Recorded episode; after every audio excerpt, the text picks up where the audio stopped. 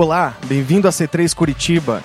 Igreja C3 é uma família global de mais de 400 igrejas em todo o mundo.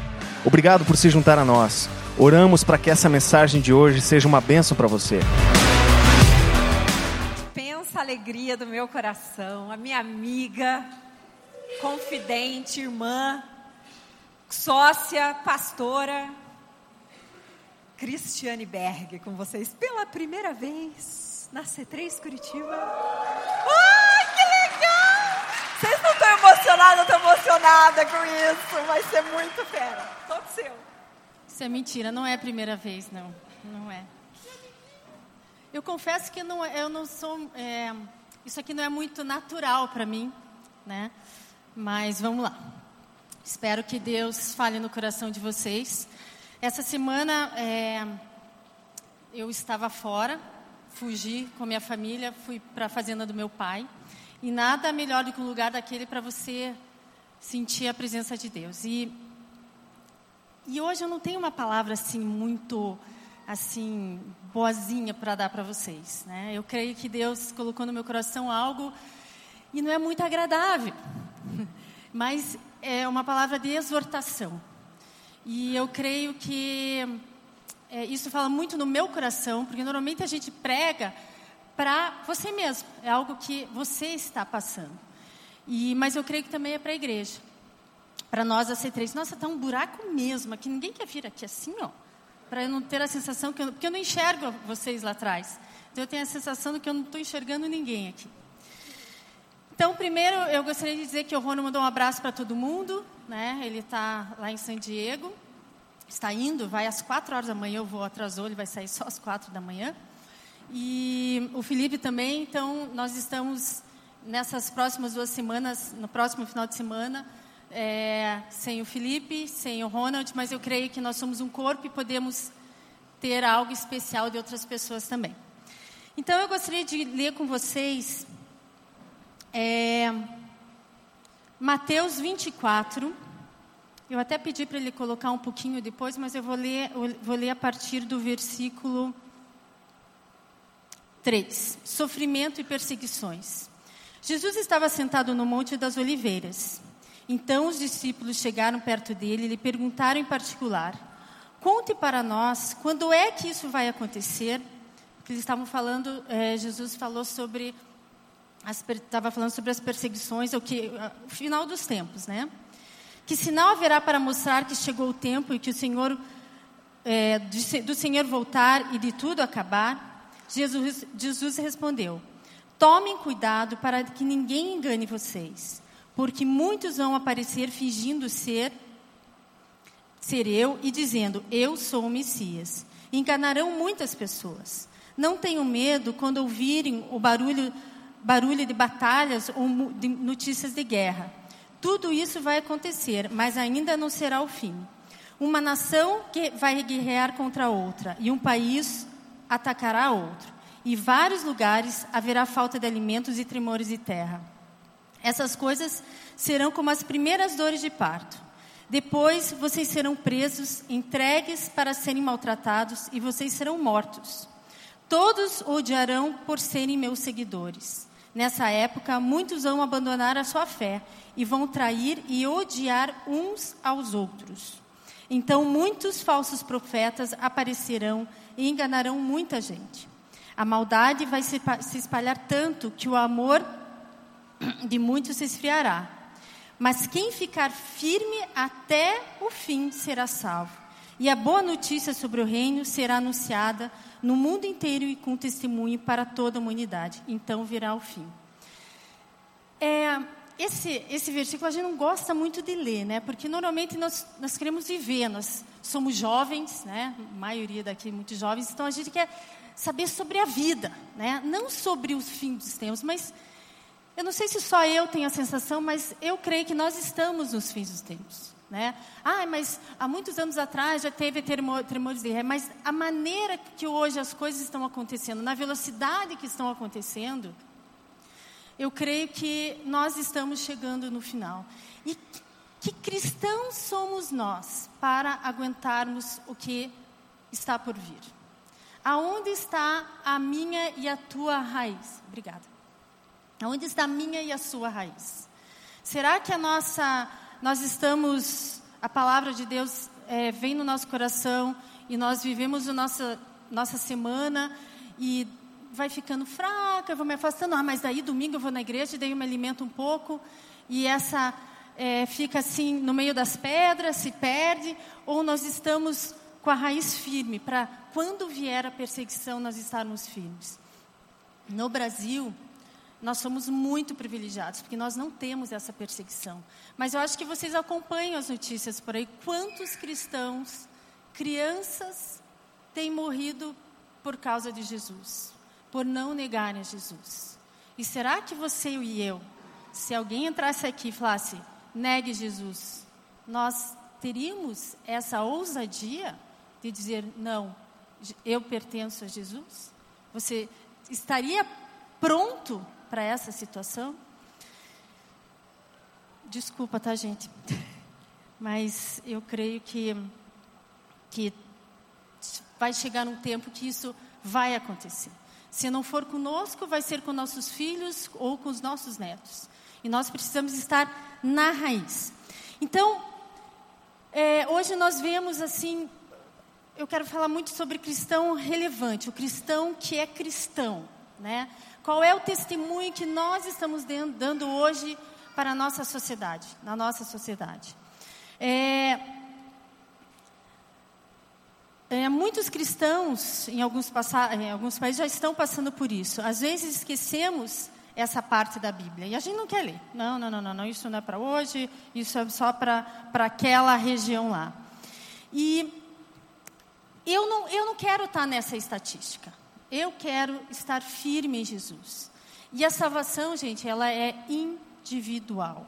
Ela não é coletiva. Nós estamos aqui coletivamente, mas Jesus conhece o coração de cada um de nós e Ele sabe o que que está, onde está a nossa, o nosso real motivo de estar com Ele, né? E eu e você, nós precisamos é, entender que, com o passar do tempo, esse politicamente correto tem sido é, alastrado na nossa, nossa sociedade. Né? Não, politicamente correto você precisa agir dessa maneira. Não, porque nós, nós temos a graça de Deus sobre nós. Temos, temos a graça de Deus sobre nós. Mas nós precisamos estar é, com princípios, com características, com caráter aforjado, que Deus vai aforjar nosso caráter para que a gente aguente as situações adversas, para que a gente não saia do rumo. É, eu não sei, eu acredito que vocês sempre estão vendo o Facebook, enfim, as notícias por aí. E vocês viram uma notícia de uma, de uma cantora, pastora, não sei qual é o nome dela, que ela se separou do marido, que ela disse que o marido é pedófilo, é, abusou do filho, e ela foi no Facebook e falou para o mundo inteiro isso. E agora o marido foi no Facebook e falou que não, que não nada disso. Eu olhei e falei assim: Deus, esse é, esse é teu reino? É, é isso que nós estamos falando para o mundo? É isso que nós estamos é, dando testemunho? É, é, é, é isso que é ser cristão? Eu não estou julgando se é ou não é, é, se aconteceu ou não aconteceu, não é esse o ponto. É o ponto do que nós estamos mostrando para a sociedade do, do, que é ser um cristão. Né? O, que, que, o, que, que, o que, que nós precisamos mostrar para a sociedade. E, e, e, eu tenho visto, assim, dos meus 26 anos de convertida, é, uma, algo assim absurdo do poder do homem dentro da igreja, é, da necessidade de dinheiro dentro da igreja, é, da, da, de adultério, de, de, de, coisas assim que você fala, Deus, aonde está realmente o povo que exalta o teu nome e leva o seu nome com temor e não brinca com Deus? Nós cristãos, nós temos problemas? Claro que nós temos problemas. Mentirosa é a pessoa que diz que você vem a Cristo e todos os teus, teus problemas estão solucionados. Isso não é assim. Mas nós temos um Deus que está junto conosco e vai nos ajudar a vencer esses problemas. E Ele vai nos guiar. É, e eu gostaria de conversar cinco pontos para nós sermos um cristão relevante. Cinco pontos que, ao meu ver, são importantes, tem vários outros, mas são cinco, cinco pontos que, no momento, me, me chamam muito a atenção.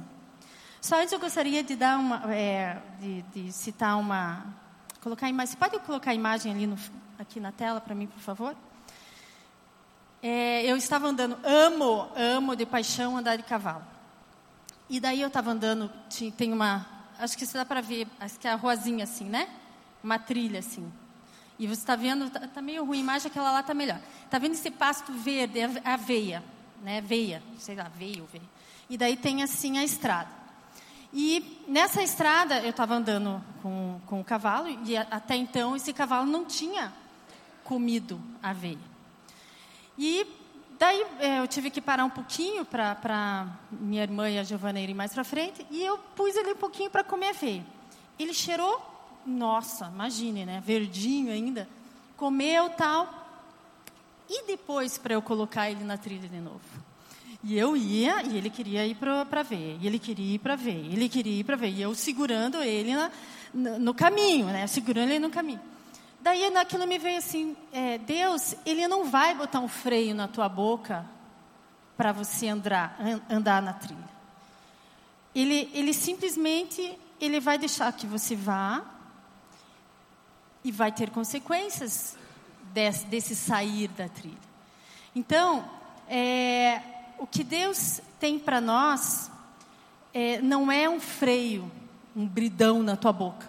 Não, agora você virou cristão, agora você vai ter que fazer isso, isso, isso, isso, isso, a igreja vai impor isso, isso, isso, isso. Não. Você que vai decidir, você tem o livre-arbítrio para seguir esse caminho. Você pode ir para a direita ou para a esquerda, e Deus vai dizer, ok, existem consequências, Ele vai querer que você retorne, mas você vai sofrer as suas consequências. Então, o primeiro ponto que nós devemos ser, para ser um, sermos um cristão relevante na sociedade, nós devemos ler, ensinar e praticar a palavra de Deus. Em 2 Timóteo 3,16 está escrito: toda a escritura é divinamente inspirada e proveitosa para ensinar, para repreender e para corrigir e instruir com justiça. Deus nos deu um livro de receita, prontinho para fazer um bolo, no caso, pra, para a nossa vida, para nós vivermos a nossa vida. Às vezes as pessoas falam assim: puxa, mas é, ser cristão é ter tantos limites? Não, ser cristão é ser livre. Mas não é uma libertinagem, é você ser livre. Você não ser escravo de bebida, não ser escravo de mulher, de homem, seja lá o que for, não ser escravo de, de pornografia. Então, ser cristão é você ser livre. E nós ganhamos esse livro de receita e muitas vezes nós não utilizamos esse livro. Por que, que nós temos tanta dificuldade de lermos a palavra de Deus? Como é difícil. Eu acho que quem, quem fez a devocional essa semana de segunda a hoje? Levanta a mão. Todo dia. Levanta mais alto. Olha, pouquíssimo, gente. Pouquíssimos. E por que, que é tão difícil nós fazermos isso? Eu me incluo nisso também. Tem algo misterioso nisso, né? Tem algo que não nos deixa é, ter esse alimento, porque a Bíblia ela é o nosso alimento espiritual. Se você passar uma semana sem comer e sem tomar água, você vai, vai murchar. A Bíblia é o nosso alimento espiritual. Se nós não tivermos comunhão com Deus e não simplesmente ler, se nós não tivermos a comunhão com Deus, espiritualmente nós vamos ficar meio manco espiritualmente. E é, quando a gente fala em ler a Bíblia, não é. Deixa eu pegar minha água aqui. Não é simplesmente é, a palavra, porque a palavra mata e o Espírito vivifica. É você entrar em comunhão com Deus quando você está lendo a Bíblia. E eu não sei se você já teve essa experiência, mas a, a, sensação que eu tenho é que quando Deus ele percebe que a gente, ela vai ler a Bíblia, eu vou, eu vou me revelar a ela, eu vou me revelar. A sensação que eu tenho, às vezes, que Deus quer revelar tanta coisa para o povo dele, mas tanta coisa, e que com o pouquinho que nós fazemos, ele já nos dá um presente, ele já revela. Imagine se nós fôssemos, é, eu não digo religiosos, mas nós fôssemos sedentos pela presença de Deus. O quanto ele iria se revelar para a gente. O quanto nós teríamos uma igreja forte, não uma igreja que muitas vezes envergonha. Muitas vezes eu fico envergonhada das coisas que acontecem por aí. E eu não quero ser essa vergonha. Eu quero estar na trilha correta. Eu quero ter temor de Deus. Ah, nós temos muitas falhas, com certeza nós temos.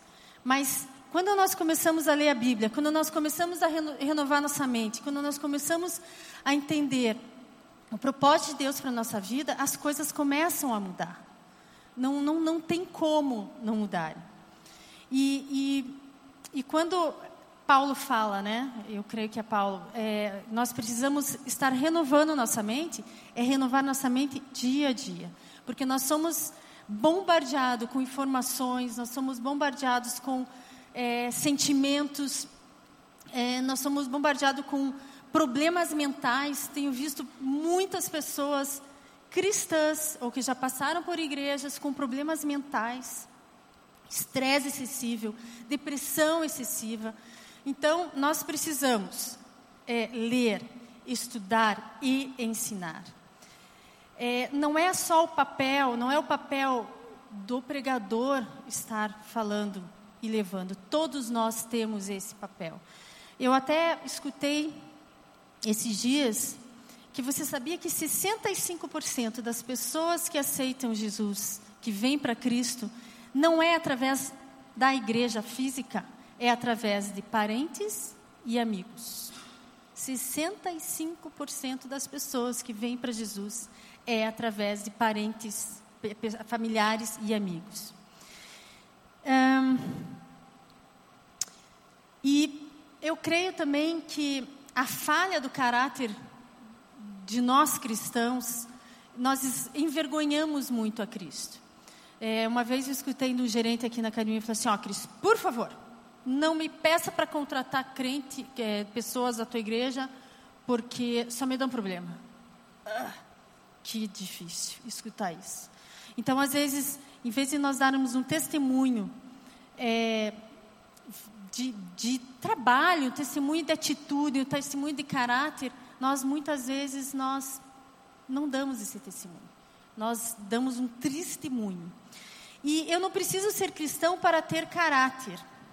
Mas se eu sou cristão, eu devo ter um caráter. Então eu não preciso, eu conheço muitas pessoas que não são de igreja, que não frequentam nenhuma igreja, que não são convertidos, mas eles têm um caráter exemplar. Mas nós cristãos, nós precisamos ter caráter. Nós precisamos dizer: eu vou fazer e vai fazer. Eu, eu, eu não posso olhar a pessoa que me ligou e fingir que ela não me ligou. Ou mentir. Ou é, falar algo e não cumprir. Ou eu vou comprar alguma coisa, alguém me deu um troco a mais e eu não devolver esse troco. Ou eu ver alguma coisa caída no chão, achado não é roubado. Então, situações é, que são é, é, caráter é, atitudes do nosso dia a dia que isso as pessoas vão olhando, as pessoas estão analisando qual é a nossa atitude. E nós, hoje, né, hoje eu acho que nunca, graças a Deus, nós não temos a resposta para todas as coisas. A igreja, ela é para fortalecer a fé das pessoas e não para dar resposta para todas as pessoas. Se alguém chega para mim e perguntar alguma coisa assim, olha, eu não sei. E eu não sei mesmo. E eu não tenho vergonha de dizer que eu não sei. Eu não tenho vergonha de dizer que eu. É, minha sogra, por exemplo. Minha sogra foi uma mulher de Deus, assim. Se você visse, quem conheceu sabe o quanto, o que ela fazia. E ela sofreu muito antes de morrer. E as pessoas me perguntavam: Nossa, mas por que, que ela está sofrendo tanto? Ela não era uma serva de Deus? E eu respondia: Eu não sei explicar o porquê disso. Mas eu sei que ela estava firme com Jesus e ela terminou o que ela tinha que fazer aqui e foi e foi para Jesus. Então, é, a mania muitas vezes dos cristãos é complicarem às vezes muito é, da Bíblia, complicarem a palavra, né? E em 2 Coríntios 11, 3 está escrito: eh, se não se apartem da simplicidade que há em Cristo. É, nós complicamos demais o Evangelho. Nós queremos, nossa, eu quero fazer estudos bíblicos, estudos, estudos, estudos, estudos. acho super legal, é, edifica, anima, mas qual é a minha motivação para tudo isso? Ou às vezes tem professores que querem dar respostas e, e, e enfim, nossa, ele teve uma revelação daqui cinco anos aquela revelação, não, não, não, mas aquela revelação não vale mais, agora vale essa aqui. Totalmente oposta daquela. Então você, opa, peraí, então não foi uma revelação. Né? Então, a, a necessidade que nós temos de ter, ler a Bíblia, estudar e ensinar as pessoas a também conhecerem a Jesus. A segunda seria vigiai e orai. É, gente, o, o diabo está ao nosso derredor, não está ao nosso redor. Ao nosso redor estão os anjos que cuidam de nós, mas ele está ao derredor para qualquer oportunidade. Ele vem e e ele não tem misericórdia. Ele não tem misericórdia. Ele bate. E daí as consequências são nossas. É de cada um de nós. E, e às vezes aqui na C3 as pessoas confundem muito a liberdade que nós, nós pregamos. Só que a liberdade é uma liberdade e não é uma libertinagem, isso eu falo bastante. E essa liberdade é para você ir lá no mundo e influenciar o mundo, e não para você ser influenciado. A, a liberdade que você tem é para você mostrar para a pessoa que ela pode ser feliz sem qualquer coisa que ela esteja fazendo e que está matando ela. Então, vigia e orar. Nós precisamos estar prontos, porque nós não sabemos quando Jesus vai voltar. Nós não sabemos. E será que nós estamos preparados? Nós aqui, não sei quantas pessoas tem, cento e poucas pessoas, nós estamos preparados para quando Jesus voltar? E, e achei interessante que na Bíblia está escrito assim: é, um, o homem, um, dois estavam na cama, um subiu, o outro ficou. É, estavam no campo, dois, um subiu, o outro ficou. Interessante, porque normalmente você está lado a lado com o teu marido, teoricamente você tem a mesma fé. Então nós precisamos estar preparados para o que Deus tem para a gente. Ah, desculpa, tá, gente? Acho que estou sendo meio, meio dura, mas eu creio que, que é importante. Né, não, não, eu escutei esses dias assim, um professor de uma escola de treinamento ministerial, assim, né, de, de, de igreja, ele estava tendo um relacionamento sexual com a aluna. Poxa, um professor. Então, vocês vejam como o mundo tem entrado dentro da igreja de uma maneira assustadora. Isso está se tornando normal. Isso não pode se tornar normal. Nós precisamos entender que e ter o temor de Deus dentro da gente é, casar, casados, casais, é, pornografia, é, peça ajuda. Não demore para pedir ajuda. É, é, peça ajuda para amigo, peça ajuda para líder, mas peça ajuda. Não espere a situação ficar caótica para você pedir ajuda. E Deus pode mudar, é, mudar a situação. Ele pode mudar, mas depende de você.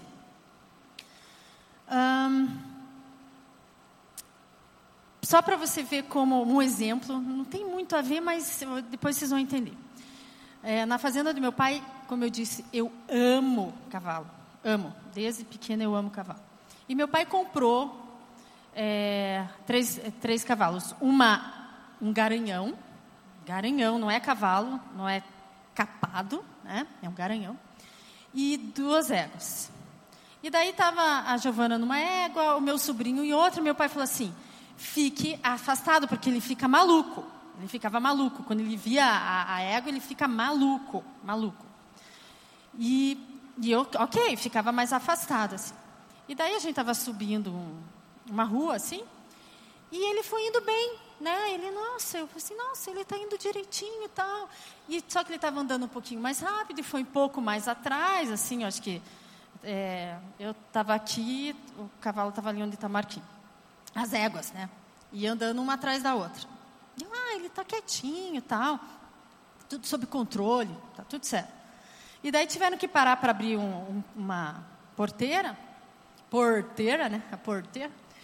E, e eles pararam um pouco mais para frente e eu vim para cá e ele começou, eu soltei a rédea e ele começou a pastar, assim, no morrinho, assim. De repente, esse cavalo, ele virou, e deu dois passos e pum, subiu em cima da égua. E eu em cima dele e meu sobrinho em cima da égua. E ele, mas não deu tempo, eu, eu, ele virou, eu comecei a puxar rédea, ele já estava em cima, com as duas patas assim, em cima da égua. E meu sobrinho, foi, foi muito engraçado, sempre que meu sobrinho ele teve uma reação interessante, ele ficou quieto, oh meu Deus, oh meu Deus. E eu não lembro o que, que eu fiz, só sei que eu não caí do cavalo, não caí, fiquei lá firme, acho que puxei ele, não sei, dele desceu tal. E daí me veio algo. É, o, é, as situações são tão sutis, tão sutis que quando você vê, não, não vai acontecer nada, não, eu vou beber um pouquinho aqui, está tudo tranquilo. Quando você vê, você já está numa situação constrangedora, digamos assim. Você já, ai, e agora? O que, que eu vou fazer? Já entrei nessa situação, e agora? E foi a minha situação constrangedora ali, né? Com, com, com o nome do cavalo, Garanhão, o nome dele é Guri. Não combina muito, né? Mas enfim. Então, vigiai e orai. A gente precisa estar de olho, vigie e ore. É, não, não, dê, não vamos dar motivo para que o diabo entre e destrua. O diabo, ele quer destruir, está muito claro, gente. Agora está mais claro do que tudo, que ele quer destruir a família. Porque ele destruindo a família, ele vai destruir as próximas gerações. Então nós precisamos tomar cuidado. Cuide do teu casamento, cuide dos teus filhos. Os seus filhos, cuidado aonde você vai, aonde com quem você sai. Tenha temor de Deus. Você não sabe o que pode acontecer, tá? O terceiro seria assuma as suas responsabilidades. É muito fácil a gente colocar a culpa em todo mundo menos em você. Ah, porque eu fui levada para isso, porque eu fui levada para aquilo. Assuma as suas responsabilidades. Preste atenção na sua escolha, nas suas escolhas. Deus nos deu o livre-arbítrio, Ele não vai colocar o freio na nossa boca. Ele quer nos guiar, mas ele não vai ficar puxando, de não, por aqui, por aqui, por aqui, você não pode sair. Não, ele não vai fazer isso. Nós temos a nossa livre escolha para que para nós fazermos o que nós quisermos, mas temos tem consequências. Em tudo na vida nós temos consequências. E quando é falado do pecado, quando falam, ah, porque na igreja é tudo pecado, não. De, é, pecado, na minha leitura, é tudo aquilo que te afasta de Deus e que te vai fazer mal. É uma proteção para a tua vida. Tudo aquilo que, que vai te tirar do, do, do, do propósito de Deus, do que Deus tem para a tua vida, é pecado. e nossas escolhas vão definir o que nós seremos. Hoje, se você jovem não estudar, não trabalhar, quando você for velho, o que, que você vai ser? Você vai depender dos seus filhos para você sobreviver? Ou você vai começar a estudar mais tarde? Estuda agora, agora é a hora de estudar, agora é a hora de se aperfeiçoar. Faça a tua vida acontecer agora para que você tenha uma, uma uma vida tranquila depois. E esses dias eu estava pensando assim também: qual é a herança que eu vou deixar para os meus filhos? Não estou falando em dinheiro, estou falando em herança da minha vida. Quando eu tiver meus 70, 80 anos, eu vou olhar para trás e vou dizer assim: puxa, eu devia ter feito tanta coisa diferente, eu devia ter casado com outra pessoa, eu devia não ter, não ter começado nenhum trabalho numa igreja, eu devia ter feito, não devia ter feito academia. Nossa, meu casamento foi tão infeliz. Que triste você chegar com seus 80, 90 anos, pensa assim, né? E você pensar assim: puxa, o que, que eu fiz da minha vida? A vida é única. Viva intensamente cada dia. É, eu tenho 46 anos. Quando eu tinha meus 30, eu jamais dava muita bola para o pôr do sol. Hoje eu dou muito valor para o pôr do sol. Então são coisas que a gente vai aprendendo que é uma vida, a vida é uma só. Então faça intensamente hoje. Não deixe para fazer depois. Veja o que você vai se, o que você vai se tornar lá na frente. Para você dizer assim: combati o bom combate, eu guardei a minha fé e eu estou preparado para ir embora daqui. Então, é, é essa essência que nós cristãos nós precisamos ter dentro da gente. Não espere para pedir ajuda, não espere para ler a Bíblia, não espere para aprender, para orar, para vigiar. Não deixe que as coisas comecem a destruir a tua vida. Problema nós teremos, obstáculos nós teremos, mas a gente precisa estar lá com a, com a raiz lá em Jesus, para a gente conseguir vencer de uma maneira e que a gente vença e que a gente vença a cada dia. Nós não precisamos ser fariseus na vida das pessoas, nós precisamos ser embaixadores de Cristo. O fariseu, ele aponta o dedo, então se você lê a Bíblia, para os que leem bastante, ele aponta muito o dedo. Porque você é pecador, porque você faz isso, porque faz aquilo. É, ele, ele é muito mais, ele é muito mais não, ele é lei e não é nada misericórdia, e Jesus é muito mais misericordioso. Ele discute picuinhas, né? Aquelas besteirinhas, ah, porque o fulano fez isso, porque o fulano fez aquilo. E nós temos muito de fariseus dentro da gente. E vamos nos policiar com relação a isso. Quanto eu tenho de fariseu dentro de mim? De religioso. E o quanto eu tenho de Cristo dentro de mim? É Jesus é, é, é tão nítido como Jesus ele queria mostrar para a gente. Ele veio para fazer uma divisão entre o fariseu e ele. ele. Ele fez uma divisão. Ele morreu no meio de dois de dois. É... É... Ai, meu Deus. Ladrões, oh, louco. Ele morreu no meio de dois ladrões. Ele é, andava com Maria Madalena. Ele é, não deixou que, que atirassem pedra. Também Maria Madalena, né? É, entre sentava junto com os cobradores de impostos. Ele chocou, né? Então, o quanto nós somos, temos fariseus dentro da gente e quanto nós temos Jesus. Nós precisamos ser uma igreja que chame as pessoas, para que as pessoas se sintam amadas e não apontar o dedo. Nós não, não amamos o pecado, mas nós amamos o pecador. E nós precisamos resgatar as pessoas. Nós precisamos ser embaixadores de Cristo. O embaixador, o que, que o embaixador faz? Ele é o representante de quem mandou para ele. Então, a Embaixada do Brasil, embaixador do Brasil está lá nos Estados Unidos, ele é o representante do Brasil nos Estados Unidos. E o que, que uma embaixada faz? A embaixada, ela protege. Se vai algum brasileiro lá, está acontecendo uma coisa, vai para a embaixada, protege. A gente vê aqueles filmes que eles têm que correr para a embaixada. A embaixada protege, ele abriga as pessoas. E nós temos esse dever. Cada um de nós tem esse dever de proteger, de guardar, de ensinar, de exortar, de orar, de, de trazer a pessoa para Jesus, mostrar que Jesus é o the best.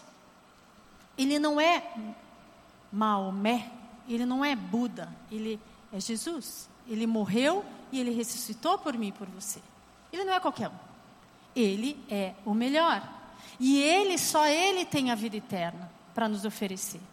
Só ele. Mas nenhum líder tem. Então nós temos que ser os temos que ser embaixadores de Cristo. Isso que nós temos que ser e os não sermos fariseus. E o mundo está cansado de pessoas apontando o dedo. Nós vemos nas redes sociais Jesus do céu. Uma pessoa bota uma frase lá, nossa, mas tem 500 mil pessoas dizendo: está errado, está certo, você está errado, você está certo, você está errado, você está certo. Nossa, quanta gente dando opinião. Então, nós não precisamos fazer isso, nós precisamos ser embaixadores de Cristo e não apontadores de dedo. E o quinto e último, que eu creio que nós cristãos, mas de jeito nenhum podemos ter dentro de cada um de Deus, de cada um de nós e dentro da igreja, é a falta de perdão. Se nós não podemos perdoar, como Deus vai nos perdoar. Isso, Jesus foi claríssimo na Bíblia. Ele não dá opção. Em Mateus 6,12 está escrito: Perdoai-nos assim como nós perdoamos. Se nós não perdoamos, como Ele vai nos perdoar? É óbvio, gente, que nós às vezes ficamos chateados por situações, tristes. Ai, poxa, aquela coisa aconteceu. Mas o perdoar o liberar perdão é tão renovador para você mesmo, muito mais para você do que para a pessoa. É, esses tempos a gente estava aconselhando um casal e eu falava assim para ela: libere perdão para o teu marido. Libere perdão em voz alta para o teu marido. Diga: eu perdoo, eu libero perdão, eu perdoo. E aquilo vai ser, não vai ser assim, tchum tchum, até pode ser que aconteça, mas aqu aquela declaração profética, você está liberando perdão para a pessoa, você está liberando perdão para a pessoa, quando você vê, você já está livre daquela carga que você está carregando. Porque você, quando você não libera perdão, é como se estivesse cheio de coisas você está carregando. Eu estou com raiva, porque aquela pessoa fez isso para mim, porque isso, porque aquilo, com aquela amargura. Como que Deus vai te dar alguma coisa se você não tem nem como receber, você não tem espaço para você receber? Então, liberar perdão não é uma opção, é um dever. Nós precisamos perdoar. Poxa, mas você é cristiano e você não sabe o que essa pessoa fez para mim. Eu não sei, mas libere perdão. Exercite isso. A pior coisa que tem é você conviver com pessoas que não perdoam, que são amarguradas. Não sei se vocês têm essa experiência, mas é muito difícil. A pessoa só fala coisas ruins, só fala porque o fulano fez isso, eu não perdoo. Ai meu Deus, como, como é que a pessoa consegue viver com isso? Então, liberar perdão. E as igrejas estão cheias de pessoas amarguradas. A, a igreja é um hospital é um hospital. Mas esse hospital, o hospital serve para que as pessoas sejam medicadas, que elas fiquem boas e elas saiam e vão embora. A igreja, elas, ela é um hospital onde as pessoas vêm para serem curadas, para que Deus possa usar como testemunha a sua vida para curar outras pessoas. Então, nós precisamos liberar perdão. E terminar a nossa vida de uma maneira eu fiz o que tinha que fazer. Não existe coisa melhor do que a gente entender o propósito de Deus para nossa vida. E cada um de nós aqui, se você um dia você disse, Deus, Jesus, entre dentro da minha vida. Ele a partir daquele momento disse assim, ótimo, eu agora tenho um soldado que vai entrar para o meu exército. E esse soldado, soldado, ele vai me ajudar a trazer outros soldados para que a palavra seja proclamada, que mais pessoas sejam salvas. Então, gente, existem muitas coisas boas no mundo para a gente desfrutar. E eu acho que a gente precisa desfrutar. Mas nós temos a responsabilidade de sermos um cristão relevante, um cristão responsável, um cristão que pensa nas atitudes para não envergonhar o Evangelho. E queria pedir para o pessoal do louvor vir aqui. E eu gostaria de, de pedir que vocês ficassem em pé agora, por favor. Vocês me perdoem se eu fui muito dura, mas eu creio que, que essa palavra veio para o meu coração, é para mim também, né? Muito mais do que para vocês. E, e eu gostaria de saber se, porventura, existe no nosso meio alguém que ainda nos disse assim: puxa, eu tenho um desejo de me tornar um cristão. Eu quero, eu quero crer em Jesus. Eu quando, quando eu aceitei Jesus no meu coração e eu não entendia o que era aceitar Jesus. Eu falava assim, não, mas eu tenho Jesus no meu coração. Eu sempre tive. Mas eu entendi. Quando, porque Jesus fala, porque na Bíblia está escrito, Romanos 10, 9, todo aquele que crê de todo o coração e confessar com a sua boca que Jesus Cristo é o Filho de Deus, este será salvo. Porque você confessa pela boca e você crê de todo o coração. Ele, ele, Jesus deseja que você fale que você crê nele, que você tem o desejo de que ele habita, habite dentro de você. E eu gostaria de saber se, gostaria que todo mundo fechasse seus olhos. Eu gostaria de saber se porventura existe alguém assim que diga assim: "Puxa, eu quero esse Jesus que deseja que eu ande por um caminho reto, que quer salvar a minha vida, que quer andar comigo, quer estar comigo nos meus problemas, quer me ajudar a acertar e quer transformar a minha vida. Eu gostaria de saber se por acaso tiver alguém, por favor, levante a tua mão bem alta para que eu possa ver. Tem alguém em nosso meio que gostaria de dizer: Jesus, entra na minha vida, eu quero, Senhor. Tem alguém? Não? Amém. Eu gostaria de fazer uma oração com vocês e depois a gente pode estar cantando uma canção. Pai, nós queremos te agradecer, Senhor, porque o Senhor é um Deus de amor, o Senhor é um Deus de graça, o Senhor é um Deus de justiça, o Senhor é um Deus que nos ensina, que nos corrige, porque o Senhor é um Pai que nos ama. E eu quero te agradecer porque o desejo do teu coração é que nós sejamos uma igreja sem nenhuma ferida, sem nenhum desejo ou falta de temor pelas coisas do Senhor.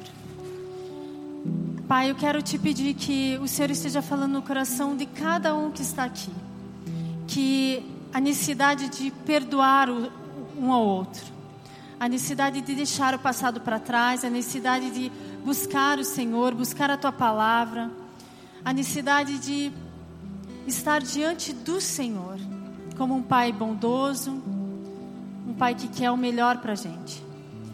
Pai, que o Senhor esteja colocando no coração de cada um esse desejo. Espírito Santo de Deus, venha tocar nossas vidas, venha transformar nossa mente, venha transformar nosso nossa, nossa vida, Senhor, para que o, no, o propósito que o Senhor tem para a nossa vida se cumpra. Pai, eu quero pedir que o Senhor esteja falando com cada um de nós nesse momento, Senhor. Receba nossa, nosso agradecimento pelo dia de hoje, por mais um dia de vida. Receba nossa gratidão porque nós somos teus filhos. Muito obrigada, Senhor, em nome de Jesus.